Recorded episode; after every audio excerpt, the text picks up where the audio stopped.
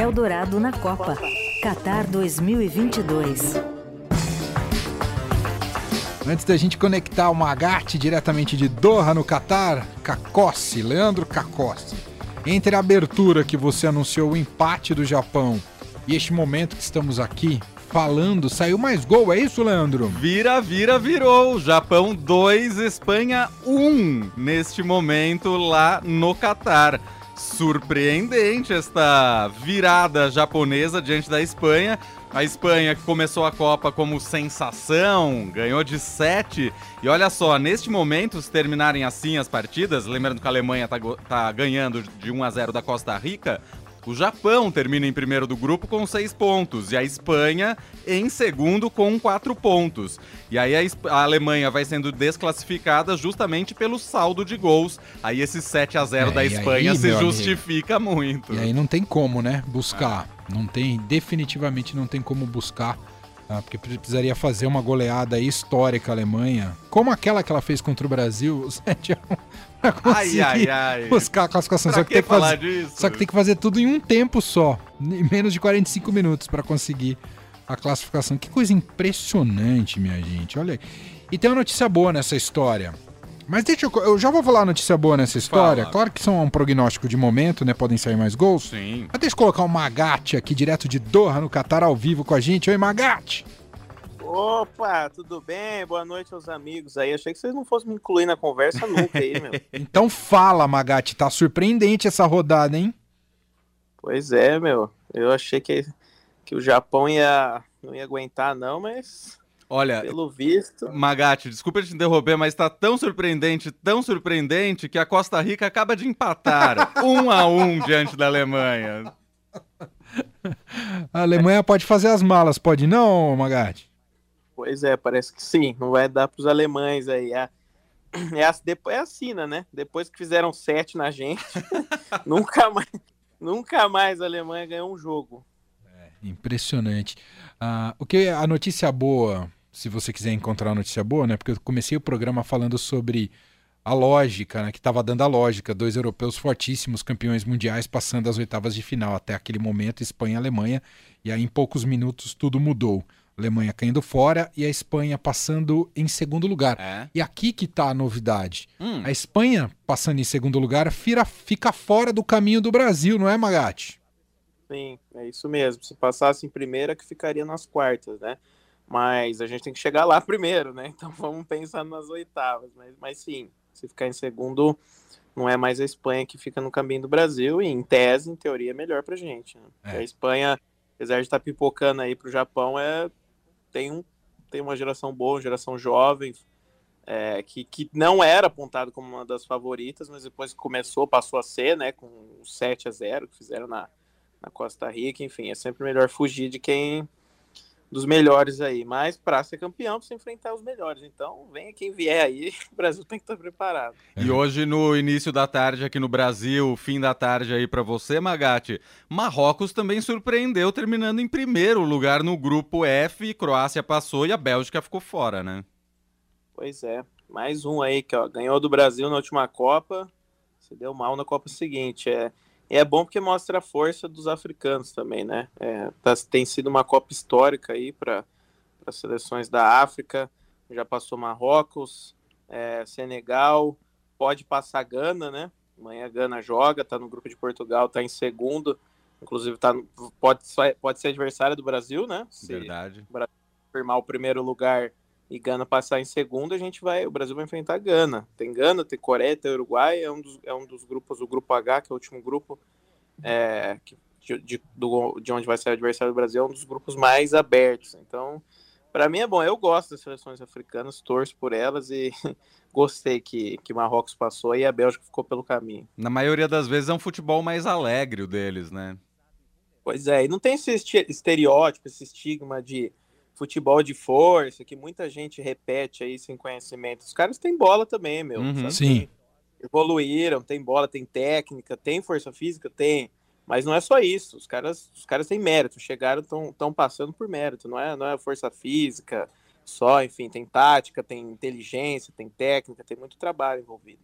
E tem o dress code do CC, que é o mais legal da Copa, que é terno com boné. Não é, Ai, o, o Magatti? Pô, e além de tudo, esse, ele é muito bom, né? É. Ele é uma, uma baita figura. Eu, torço, eu, eu queria. Eu fico imaginando o que faria Senegal se tivesse o Mané, que é simplesmente um dos maiores jogadores do mundo na atualidade. Verdade. O segundo, segundo o prêmio da France Football. Então, pô, o Senegal já tá passando, fazendo o que tá fazendo sem o Mané, imagina com o Mané. É isso, muito bom. Vamos falar então agora sobre seleção brasileira, já que a gente está com o Ricardo Magatti, diretamente do Catar, sempre trazendo todas as informações aqui para a gente, para nossa programação. Hoje foi aquele dia tradicional, né, das coletivas, aquelas coletivas oficiais da FIFA, né, organizadas pela FIFA no dia que antecede a partida. O Brasil amanhã faz seu último jogo pela primeira fase, já classificado, enfrenta a seleção dos, do Camarões às 4 horas da tarde. Uh, antes do Magatti dar uma geral aí sobre uh, qual time deve entrar em campo amanhã e outros detalhes que a gente vai comentar por aqui, a gente separou dois trechos da coletiva. Hoje, nessa coletiva, estiveram presentes o técnico Tite, evidentemente, e o capitão da seleção brasileira amanhã, o lateral direito, Daniel Alves. Daniel Alves foi bastante confrontado ali sobre a presença dele na Copa do Mundo, né? todas as contestações uh, que tiveram ao longo desse processo desde a convocação. A gente separou primeiramente o Daniel Alves falando sobre a titularidade. Os dois jogos que eu não que eu não que eu não estive. O nosso time ele, ele necessitava na minha posição de melhor defesa. Eu sou um bom ataque. então eu acho que esse é o plano, esse é o plano que nós temos é, traçado aqui, né? De saber como é que joga o teu time, saber como é que que que vai demandar do teu serviço. E eu estou a serviço da seleção brasileira. Essa é a minha missão aqui dentro.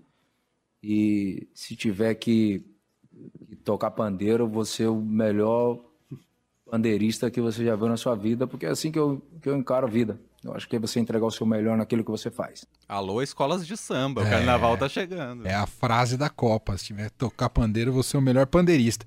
Uh, a gente separou também aqui Daniel Alves falando justamente sobre essa contestação coletiva, seja da imprensa brasileira dos, uh, e também da torcida em relação à sua presença na Copa. Porque historicamente na seleção brasileira sempre alguém teve que pagar a conta. e agora me tocou a mim porque todos os jogadores estão são titulares dos maiores clubes da Europa e eu sou o único que não, não sou, então é normal. Se eu tivesse no Barcelona, dificilmente esse debate estaria acontecendo nesse momento. Só que como eu não estou, né, então é, é normal, mas eu acho que eles, eu acho que eles, eles erraram porque eles foram colocar na conta de quem, de quem mais, eu acho que tem argumentos para pagar isso. Então, tipo, não é uma coisa que me, que me. É uma coisa que me incomoda, mas não é uma coisa que me afeta. É, é louco como é uma argumentação que admite a própria situação Total. frágil e de, e de estar aquém tecnicamente dos demais convocados. Mas eu quero te ouvir, Magatti, como é que você observou essa coletiva do Daniel Alves nesse dia que antecede a partida de amanhã? Foi boa, eu gostei, eu achei. Eu tava conversando aqui com o meu colega Márcio Douzan, né, que o Daniel ele é muito contestado de fato, só que as coletivas dele são boas, porque mesmo que você não concorde com ele, e algumas coisas eu acho que ele tá, ele dá até uma exagerada, é, ele é contundente nas respostas, ele dá boas respostas, ele sempre vai preparado. Foi até perguntado na coletiva aí se foi a, a entrevista mais difícil que ele já deu nos últimos anos. Ele falou que não ele, para ele é tranquilo e é mesmo, sabe? Porque você vê que é, ele conseguiu dar boas respostas e ele foi sincero, né? Principalmente nessa última aí. De fato, é, não é um bom momento para ele, não é o melhor momento da carreira dele. Longe disso, ele foi contestado porque ele tá numa fase ruim, não joga dois meses lá no Pumas do México. Tem a questão física, 39 anos, não é fácil sabe, jogar uma Copa do Mundo, maior torneio de futebol do mundo em, em, com 39 anos é muito raro, principalmente na seleção brasileira. Os grandes jogadores aí raramente jogam depois dos 35 uma Copa. E o Daniel agora vai ser, entrando em campo amanhã, vai se tornar é, o capitão e o jogador mais velho a defender a seleção numa Copa. Então, sim, ele admitiu a fragilidade técnica também. É, tanto que não está num grande clube por isso, está no México. E eu discordo dele quando ele disse que se ele tivesse no Barcelona, ele ele não seria tão contestado. Ele seria sim, como, como ele vinha sendo quando estava no Barcelona, que ele só estava ali porque o Xavi chamou ele para ficar um período para é como se fosse uma dívida ali de gratidão e tal, e depois o Barcelona, tchau, mandou ele embora, não quis renovar o contrato, foi um contrato curto, e ele teve que procurar um time para jogar, achou o Pumas, né, poucos times do Brasil quiseram ele, e pouco jogou lá, né, o time teve fracassos atrás de fracasso, foi eliminado e ele não joga mais de dois meses, então as contestações são justificadas, sabe? Mas a, a resposta dele também faz sentido, sabe? Ele tem um histórico incrível, pô, 16 anos na seleção brasileira, né? Tá desde 2006, já, já ganhou muita coisa, é multicampeão, tem mais de 40 títulos na carreira, então o que, o que falta para ele é justamente a Copa do Mundo. Vamos ver se ele se ele joga bem, né? Amanhã ele vai ter uma chance de mostrar serviço, vai ser titular e capitão.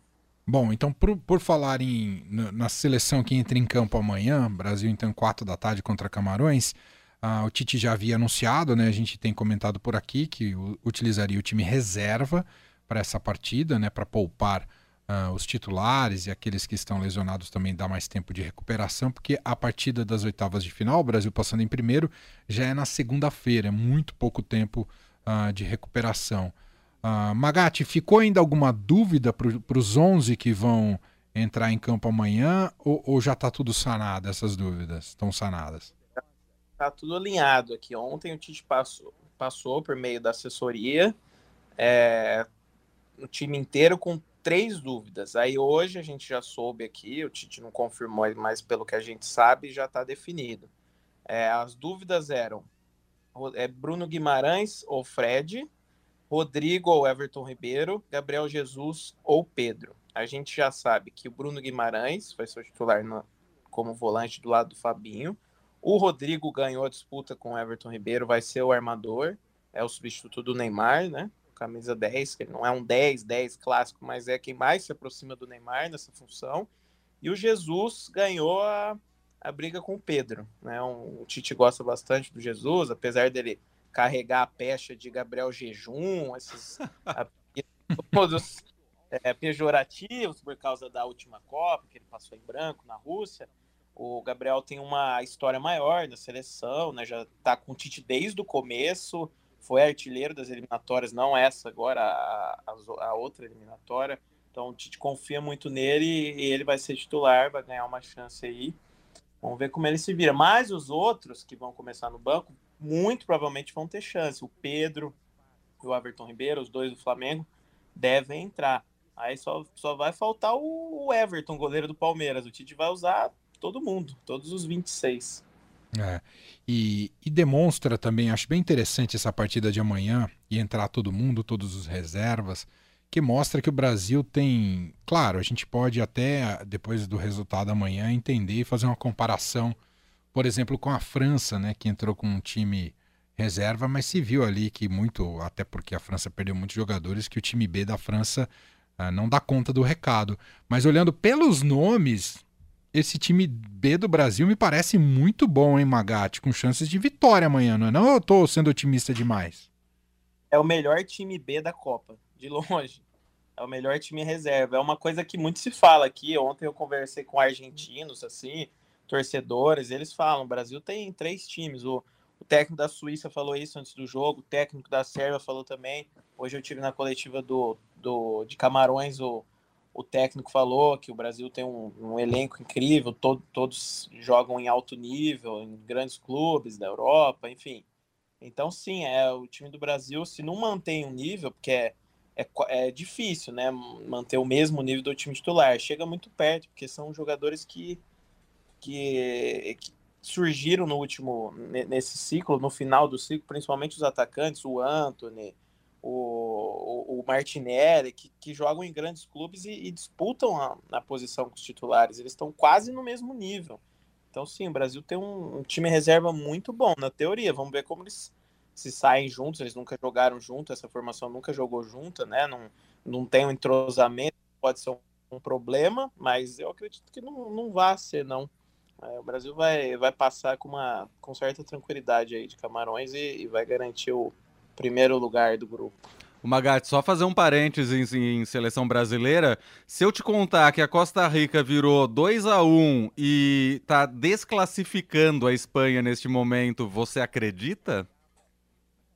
Pô, a Espanha tá saindo, rapaz. Mas me, peraí, que agora eu tô confuso demais. Aí tá passando Japão e Costa Rica? Japão e Costa Rica. Japão com seis pontos, a Costa Rica tá indo a seis pontos. A Espanha fica com 4 e a Alemanha com 2. Para tudo, Magatti. Que isso, Magatti? Faltam 20 minutos para acabar o jogo, mais ou menos, né? É isso. Que coisa impressionante. É a maior, a maior zebra da Copa, porque é o grupo inteiro de zebra, né? Não é só um time. Exato. Bom, vamos aguardar, falta 20 minutos, mas é muito impressionante. Vamos acompanhando por aqui. Magatti, para te liberar, você escala para mim então o Brasil que é, é, joga amanhã contra Camarões, por favor, Magatti. Com certeza, vamos lá. Ederson no gol, Daniel Alves, o pandeirista na lateral, Emerson e Brenner na zaga e Alex Telles na lateral esquerda. Ele substitui o Alexandre que está machucado. No meio, Fabinho, Bruno Guimarães e Rodrigo. No ataque, Antônio, Gabriel Jesus e Gabriel Martinelli. O técnico Adenor Leonardo Bach, o Tite. É, antes de você dar tchau, vou dizer aqui que a Alemanha empatou aqui com a Costa Rica. Então tá ah, salvando a Espanha. Não tá dando para dar resultado aqui. Agora tá, tá voltando a salvar a Espanha. Exato, exato. É, então tá bom. Bom, tá, tá emocionante. Fala, Magatti. Não, ainda tem jogo. Vamos torcer pros costarriquenhos aí. Boa. Sensacional. Magatti, meu cara, um abraço, bom trabalho por aí. A gente segue se falando. Abraço, Valeu. até a próxima. Fim de tarde Eldorado.